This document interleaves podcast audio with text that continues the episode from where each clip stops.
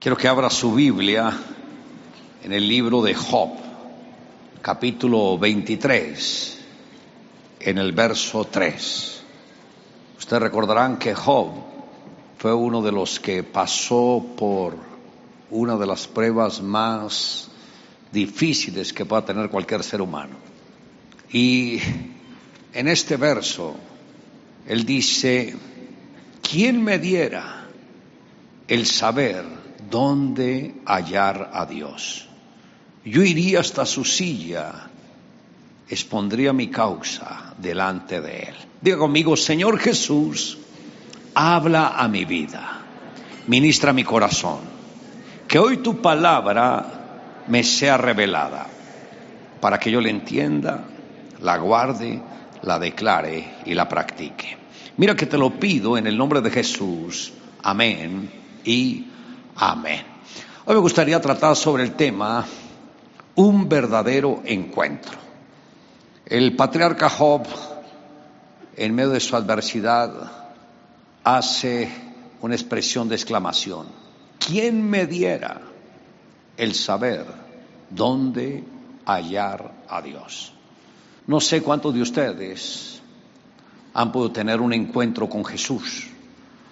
Eh, ser parte de una congregación no significa un encuentro. Practicar alguna doctrina no significa un encuentro. Jesús es una persona muy real. Y cuando el patriarca Job dice, ¿quién me diera el saber dónde hallar a Dios? Es porque Dios está al alcance de cada uno de nosotros. Creo que es muy difícil que alguien pueda perseverar en la vida cristiana sin un encuentro. La Biblia nos habla de aquellos que tuvieron ese encuentro personal con Dios. Abraham tuvo un encuentro personal. Él lo conoció en diferentes facetas. Lo conoció como el proveedor, como el eterno, lo conoció como el todopoderoso.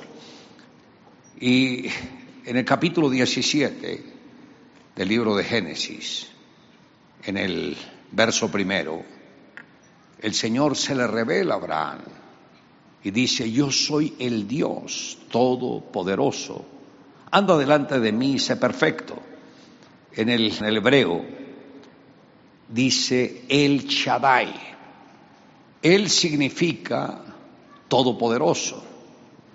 Y Shaddai viene de la raíz Shad, que significa pecho, refiriéndose al pecho materno. Dios se le reveló a Abraham como el Dios paternal y el Dios maternal. Desde ahí, lo que Dios le había prometido a Abraham se cumplió. Estuvo con la promesa caminando por 25 años esperando lo que Dios le había prometido. ¿Qué le había prometido? Descendencia. Le había prometido hijo. Y hasta que él tiene ese encuentro personal con Dios y que se le revela como el Shaddai, el Todopoderoso, el Dios que amamanta, fue que todo cambió. Ahí el mismo Señor le dice, de aquí al tiempo en que las mujeres suelen dar a luz, tendrás un hijo. Y vino el hijo de la promesa, Isaac. Isaac también aprendió a caminar con Dios, tuvo un encuentro personal con el Señor. Isaac tuvo dos hijos. Estos dos hijos fueron gemelos. Ambos, mientras estaban en el vientre, estaban peleando. Rebeca, la esposa de Isaac, sentía esa pelea tan fuerte en su vientre. Cuando nacieron los dos, el primero que nació fue Esaú o Edón, que significa rojo. Recuerden que los nombres los judíos los daban de acuerdo a las circunstancias. Cuando vio que nació rojo, le pusieron por nombre Edom, que significa rojo. Y Jacob nació tomándolo del carcañal. Y por eso le pusieron el nombre Jacob, que significa el que toma por el carcañal o el que suplanta. Las vidas de los dos se originó desde el mismo vientre de la madre.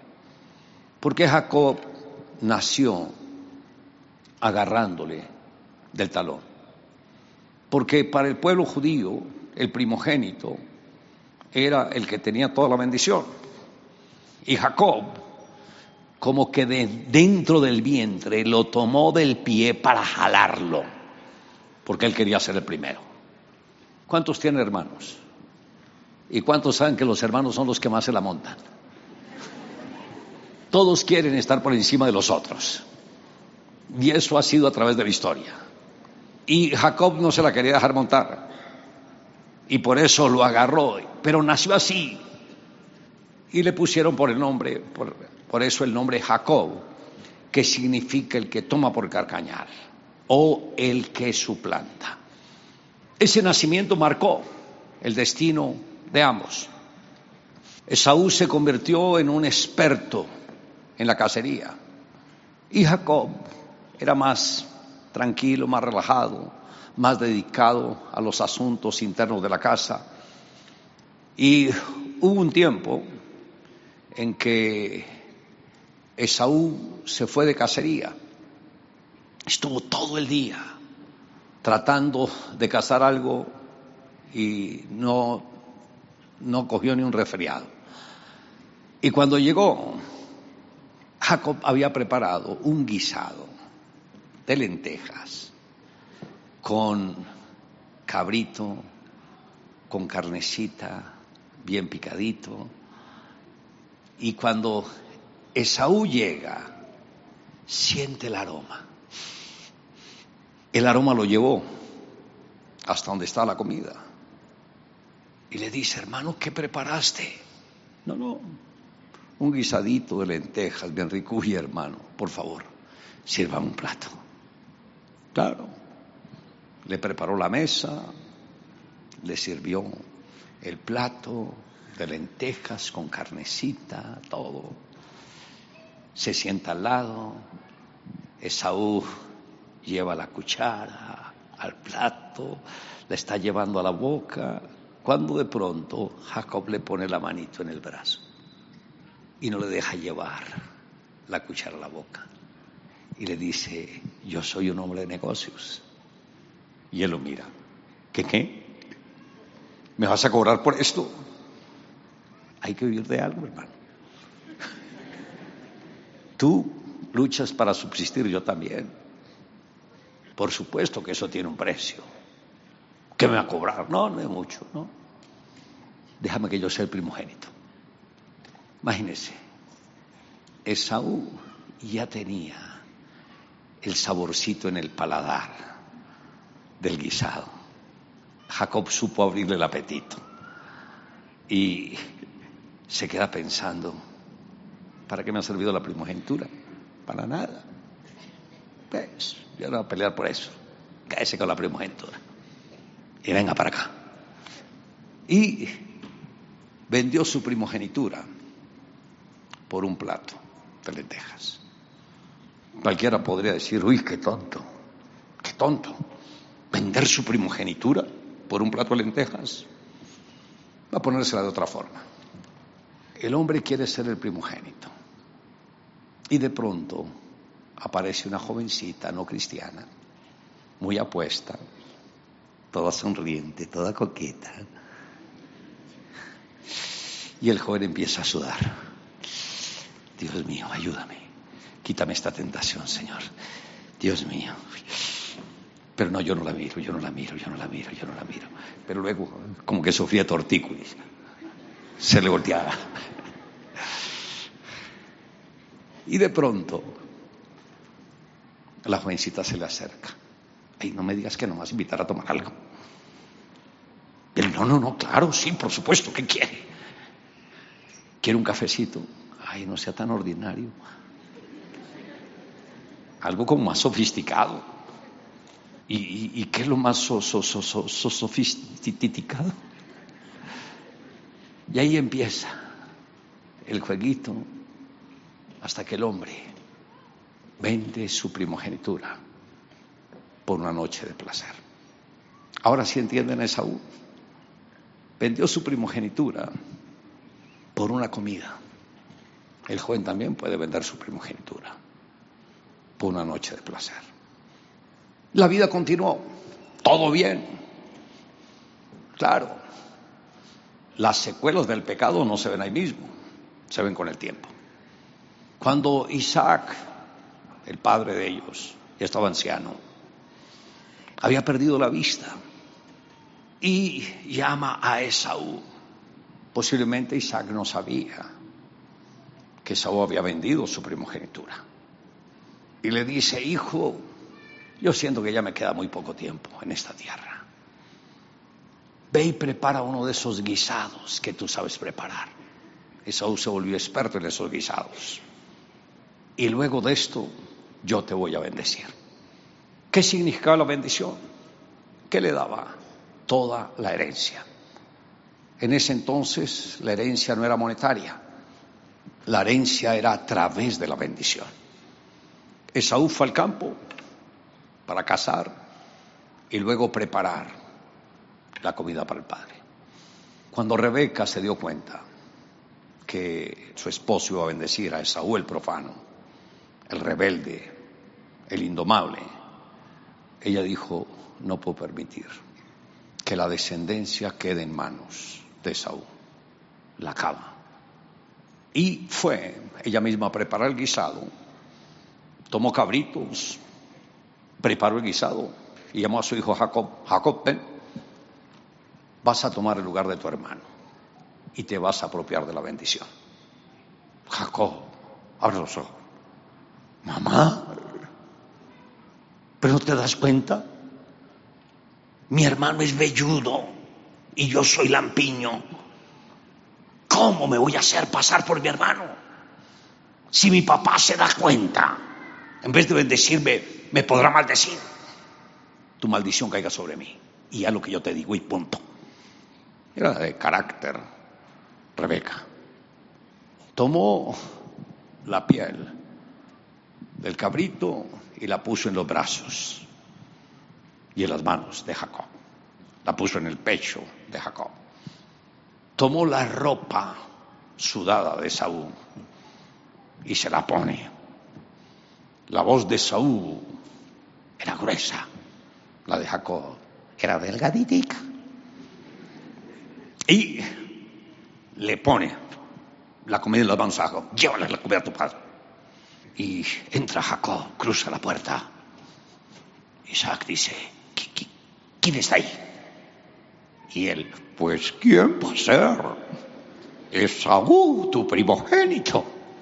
Isaac, ¿qué? Que esa la voz de Esaú. Acércate para que yo te toque. Y se acerca Jacob. Y Isaac empieza a tocar las manos y las bebelludas. ¿sí? Le toca el pecho, pelludo. Le huele la ropa. Este dice Esaú. Come el guisado y lo bendice. Pone su mano sobre él. Te bendigo con el rocío del cielo, con las grosuras de la tierra. Te bendigo con abundancia, con los mejores frutos que produce la tierra. Le dio toda clase de bendición. Sé Señor sobre tus hermanos, todo tipo de autoridad. Cuando termina la bendición, Jacob sale y en ese momento está llegando Esaú con la comida. Se hizo raro que Jacob estuviera saliendo de ahí. Pero bueno, siguió. Y con esa voz de trueno. Hola viejo. ¿Cómo estás? Isaac dice, ¿quién eres? Pues ¿quién va a ser tu primogénito, Esaú? Ay, hijo. Tu hermano vino con engaño y yo lo bendije. Y bendito será. No importa, papá, dame otra bendición. Hijo, ¿no entiendes? Solamente hay una bendición y toda la tiene su hermano.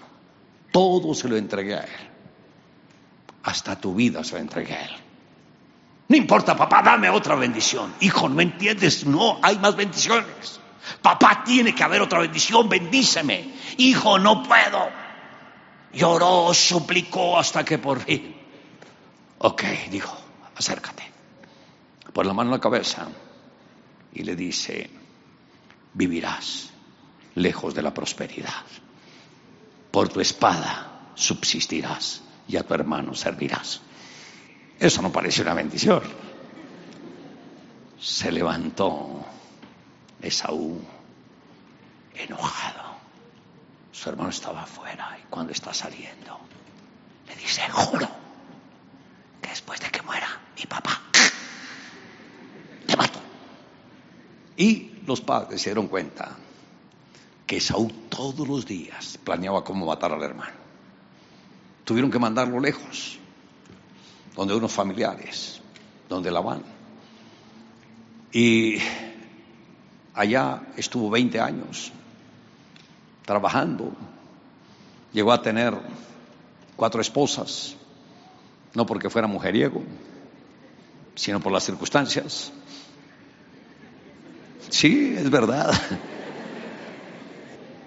Porque cuando él fue donde Labán, le dijo, bueno, ¿qué tengo que hacer? Labán le dice, ¿cuál de mis hijas te gusta? Está Lea y está Rebeca y está Raquel. Y él dijo, pues Raquel se ve wow, wow, wow, lo puso a ladrar. Y dijo, ok, esto tiene un precio, trabájeme siete años por ella y se la daré. Y trabajó siete años. La noche de la boda, no sé cómo harían las bodas, pero creo que le tapaban todo el rostro a la mujer. Y se casó pensando que era Raquel y le dio a la otra, a Lea. ¿Cómo fue la luna de miel? No sé. Pero él se dio cuenta hasta el día siguiente, cuando él abre los ojos y voltea a mirar y ve a Lea, ¿qué haces acá?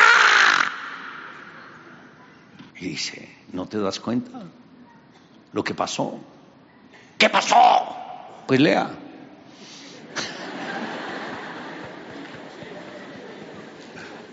Y él se va donde el suegro. ¿Qué me hiciste? Yo trabajé por Raquel. ¿Por qué tú me das a la otra? En nuestra cultura no hacemos así. Nunca damos a la menor antes que a la mayor. Si quieres la menor me tienes que trabajar otros siete añitos. Jacob dijo, ok. Yo estaba ilusionado con Raquel. Ok, trabajo siete años le tocó siete añitos más de trabajo.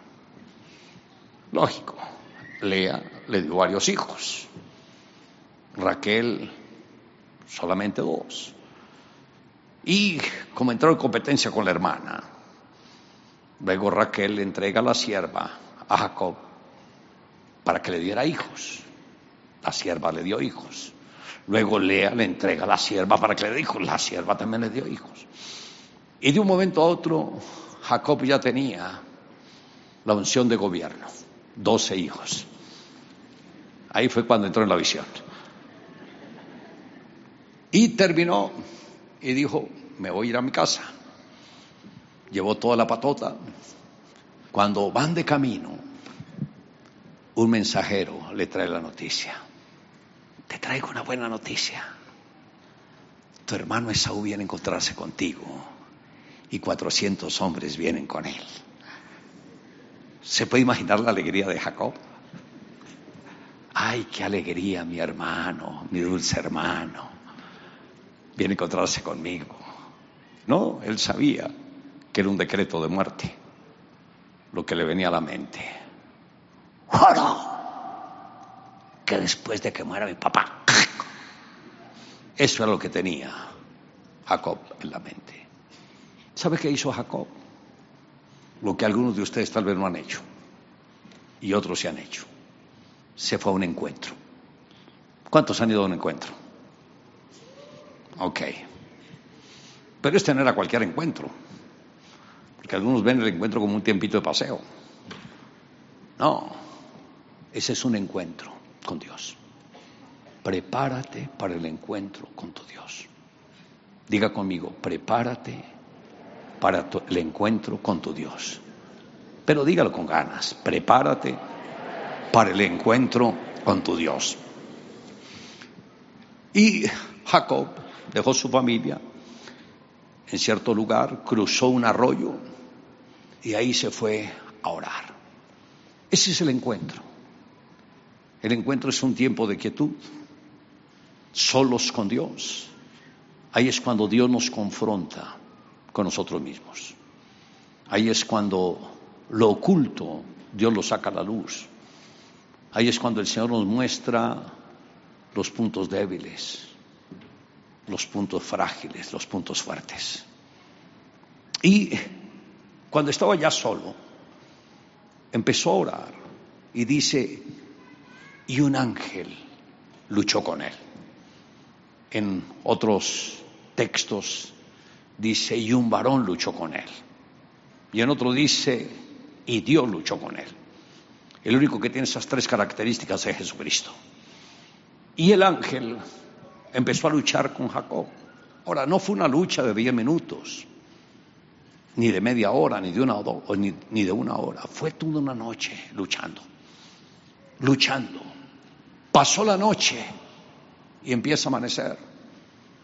Y el ángel le dice, Jacob, suéltame, porque ya amanece. ¿Qué hubiera hecho si estuviese en esa condición de Jacob? Ay, gracias Señor, porque yo estaba cansado. No, Jacob, no. Había un desafío por dentro, sabía que su destino dependía de esa noche. Sabía que su familia dependía de esa noche, sabía que su vida dependía de esa noche. Y él no había obtenido una respuesta. Si usted ora y no ha recibido la respuesta de Dios, no se dé por vencido. Hay momentos cruciales en la vida donde tenemos que luchar con toda la fuerza del alma.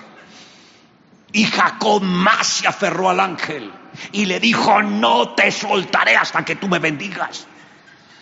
Cuando el ángel vio la determinación de Jacob, le dice, ¿cuál es tu nombre? Yo me llamo Jacob o suplantador. Y el ángel le dice, a partir de ahora, tu nombre va a ser Israel, que significa príncipe con Dios. Note la naturaleza de Jacob mientras está en la lucha con el ángel. Jacob, suplantador. Esa es la naturaleza del ser humano, ser suplantador. Mirar a quien engaña, mirar a quien le hace la trampa, mirar a quien seduce, mirar a quien corrompe. Una naturaleza carnal, astuta, sagaz, tramposa, mentirosa. Esa es la naturaleza que hay en el ser humano, que si puede tomar ventaja lo hace sin pensarlo dos veces que si sale un negocio ilícito se mete sin pensarlo dos veces, que busca siempre la trampa pensando en algún beneficio financiero. Y le dice, yo soy Jacob, suplantador, tomo el lugar de otros, me apropio de lo de otros. Pero el ángel le dijo, tu nombre, a partir de ahora, es Israel, de suplantador a un príncipe con Dios cómo en una sola noche de batalla Dios le cambia la naturaleza. De fracasado, tramposo, mentiroso, a un príncipe con Dios. ¿Será que un príncipe tiene problemas financieros? No. Tiene todo lo que está a su alcance. Y es un príncipe, no con cualquier ser, no con cualquier rey, un príncipe con Dios. Jacob antes de esta bendición, él se imaginaba a su hermano, lo visualizaba ahí en el caballo con los 400 hombres, lleno de ira, lleno de enojo. Uy, estoy esperando el momento de encontrarlo, traspasarlo con la espada. Estoy esperando ese momento, pero empiezo con sus mujeres, con sus hijos. Y el último de ellos será Jacob. Cuando él me vea que me baja del caballo con la lanza, avanzo hacia él y el cobarde caerá.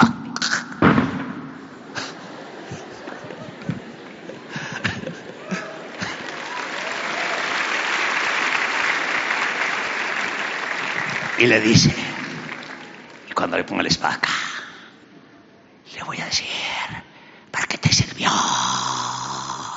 Robarme la primogenitura. Estás muriendo como un perro. Esas eran las imágenes que tenía Jacob antes de la bendición. Imagínese esa angustia. Cuando el Señor le dijo, suéltame, él con esas imágenes, ¿qué le iba a dejar ir? Señor, yo prefiero estar en tus manos que en las manos de mi hermano. Él me va a hacer papilla. Cuando el Señor le dijo, a partir de ahora, tu nombre es Israel, un príncipe con Dios. Todo cambió. En serio, todo cambió. Vuelve él otra vez a la visualización. Segunda escena. Ve a su hermano enfurecido, cabalgando.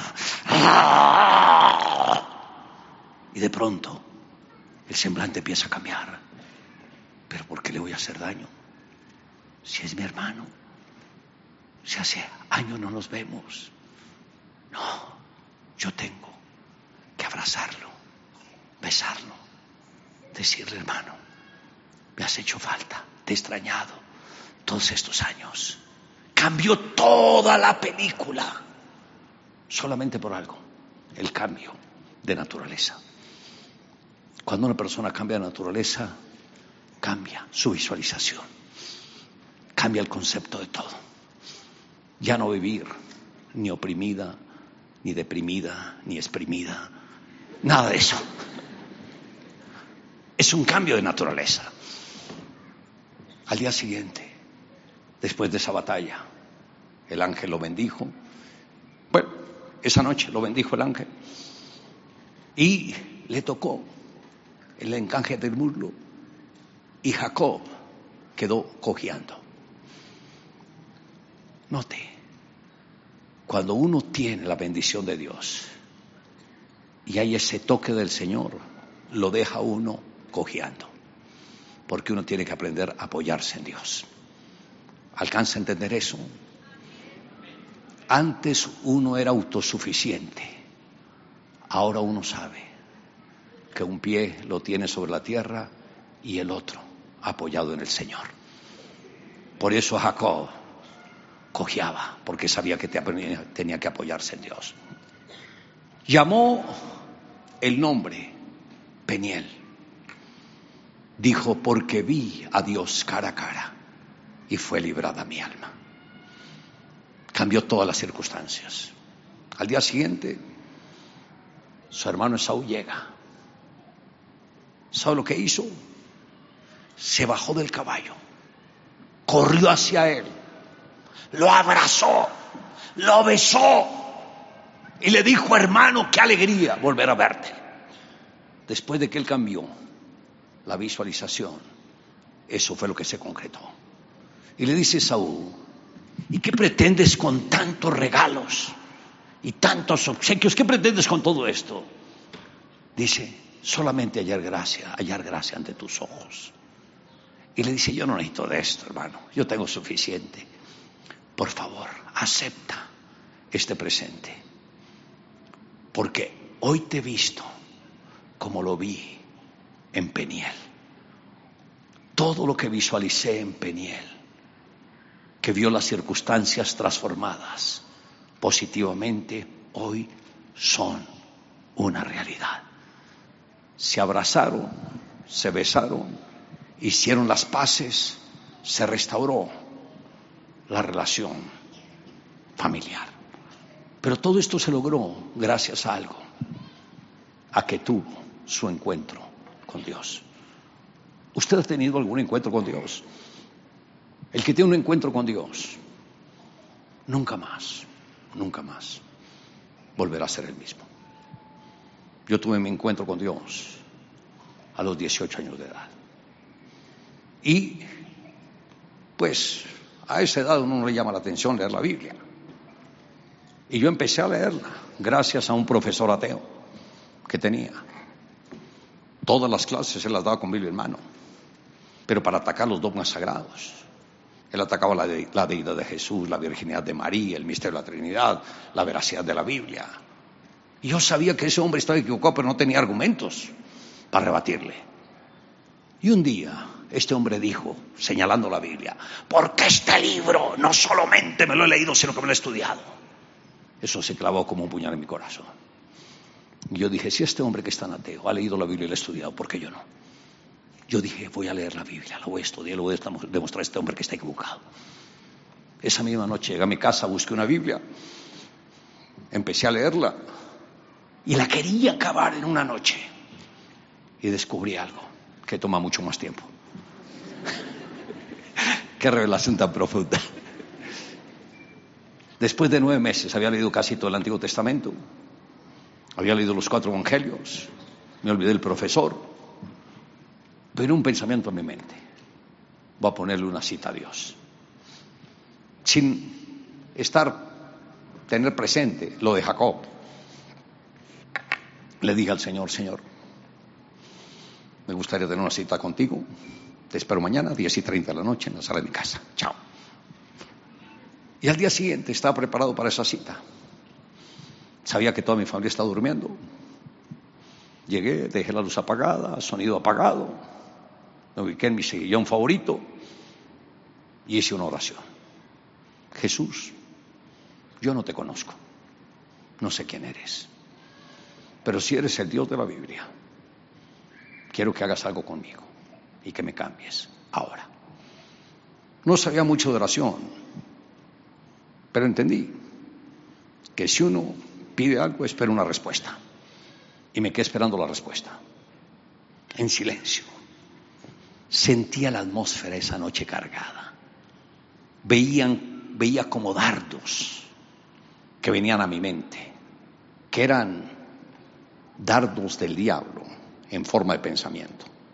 ¿Quién te crees para hablarle a Dios así? Dios me está interesado en ti, tú no eres nada. No me afectó, dije, no me importa, pero si se tiene, me tiene que responder ahora. Me mantuve firme. Y después, como de 15 minutos, sucedió lo sobrenatural. La puerta de la calle, una, una puerta de hierro, con vidrio acanalado, y vi que una luz muy intensa de afuera, una luz del tamaño de una persona, se acercó a la puerta, la traspasó y vino caminando hasta donde yo estaba y se paró al lado mío. Y yo sabía que en esa luz estaba Jesús. Cuando la luz estaba ahí, yo empecé a sentir que todo mi ser ardía en fuego.